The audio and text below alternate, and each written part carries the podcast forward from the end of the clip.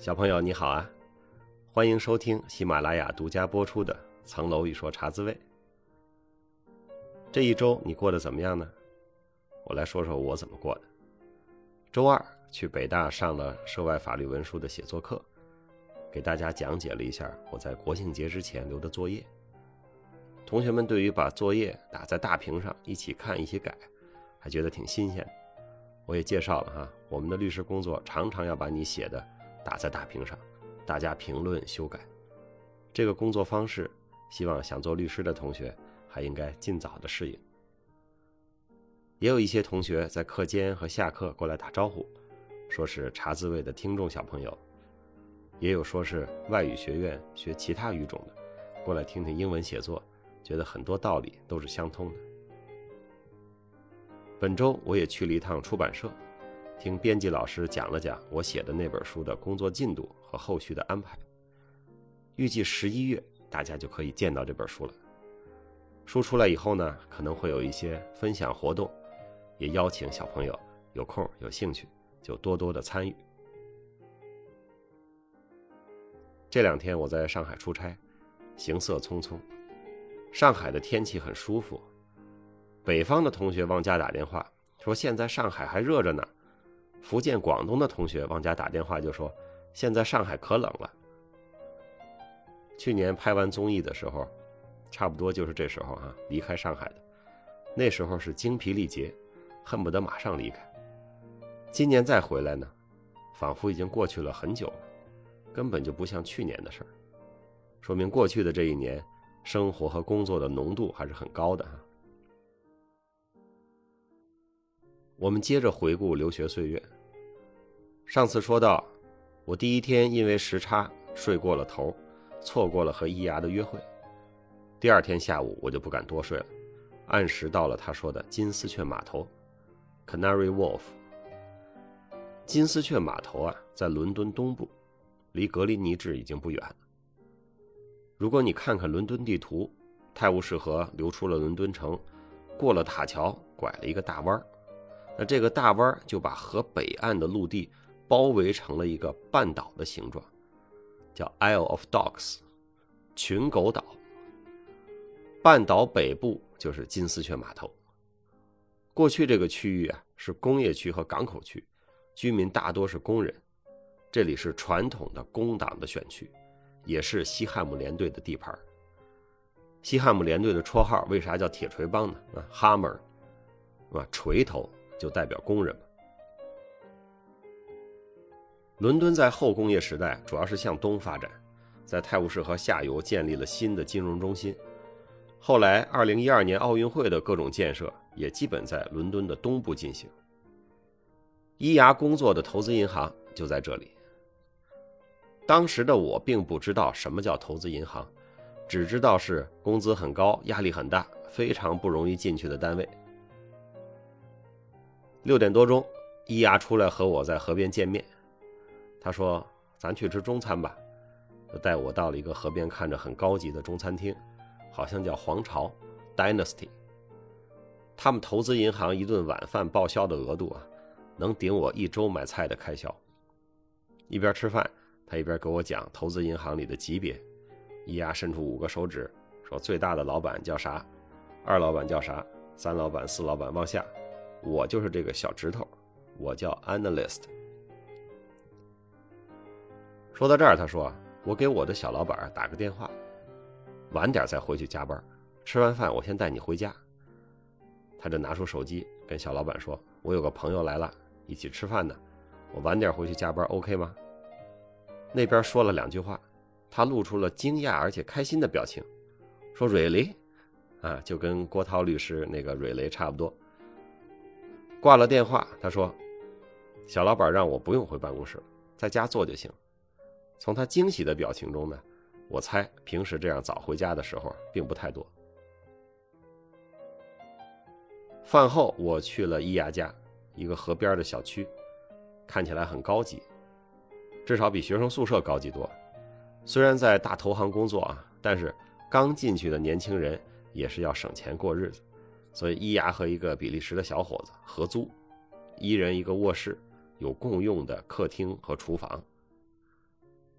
伊牙留我住下，但是他告诉我，明天很可能公交、地铁罢工了，所以最好早点走，要不就再住一天。我说没法再住一天，下午学校有事儿呢。于是商定了，说第二天早点走。第二天起来，伊牙给我准备了几样东西，一个睡袋，这个睡袋可以完全的打开啊，铺平了就可以当被子或者褥子。他还给了我一个平底的炒锅，他说宿舍的灶都是用电的啊，平底锅好使，可以放得稳，因为那个灶是一个平面，不要用圆底锅。他说我这里的房东呢，准备了很多厨具，我平时也没时间做饭，你都拿走。等我退租的时候，你再拿回来。伊牙又拿出一本书，说这个特别有用，你拿着。我一看是一本地图册，叫《London A to Z》。这本地图有伦敦每个小街区的详图，后面的索引也特别全。只要一个地方有邮政编码，你都能在某页某处找到它。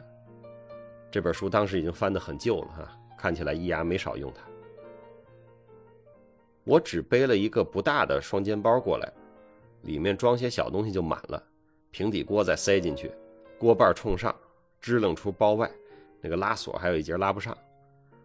睡袋是个迷彩色的，打成了一个方块，然后用打包袋捆了捆，用手拎着。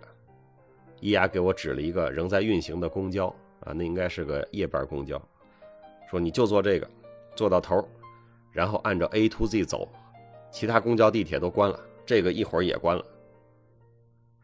一大清早，我坐上了一个末班车。我已经不记得这个车把我送到哪个站了，反正下车之后我就开始步行。今天我用手机地图查了一下，哈，从伊牙家到我宿舍是八公里左右，但是我记不住我坐车坐到哪儿了，所以我也不知道那天我到底走了多远。开始走我还挺神气。背着一个平底锅把高高伸出的包，感觉自己像武当山刚下来的剑侠，手里还拎着一个迷彩的被子卷儿，又好像云游四方的僧人。走了一阵儿，感觉不对了，那个拎着被子卷的打包袋，有点勒手，加上伦敦的道路曲折复杂，每到个路口，我总要打开 A to Z 确认一下方向，拎着被子很不方便。我就把那个打包袋又松开了一些，把被子卷背在双肩包之上，我就解放了双手。就这样，我更加得意地往前走，一边参观着伦敦的街景，一边向西北方向行进。走着走着，我就感觉不对头了，周围的人啊多起来，都是西装革履，步履匆匆。周围的建筑呢，开始变成都是那种白色、黄色的大石头，黑黑的大铁门。门口有铜狮子，我一看地图，这是到了伦敦城了。伦敦城，City of London，它指的就是圣保罗大教堂以东大概一平方英里的地方，因为这里呢聚集了很多的金融机构，一般把它翻译成伦敦金融城。这地方本来是罗马人最先建立起来的，是今天伦敦的起源，后来成了金融中心。当英国还是日不落帝国的时候啊，这一平方英里就是世界的商业中心和金融中心了。英国的律师事务所里那些牛的就叫 City Firm，指的就是在伦敦金融城办公的事务所。你来想象一下这个画面哈，一个中国学生穿着一个黑色的风雨衣、牛仔裤、旅游鞋，背着一个双肩背，伸出了一个锅把外面还有一床迷彩的被子卷儿，手里捧着一本《London A to Z》，一边看书一边抬头看大理石楼面上钉着的路牌这个场景非常的拉风啊！我记得当时回头率极高。我知道我影响了伦敦金融城的市容，当时我感到很惭愧。我不是惭愧影响了伦敦市容，而是回想到我在北京的时候，曾看到一些工人师傅。穿着建筑工地的衣服，用水泥袋和化肥袋装行李，坐地铁、坐公交。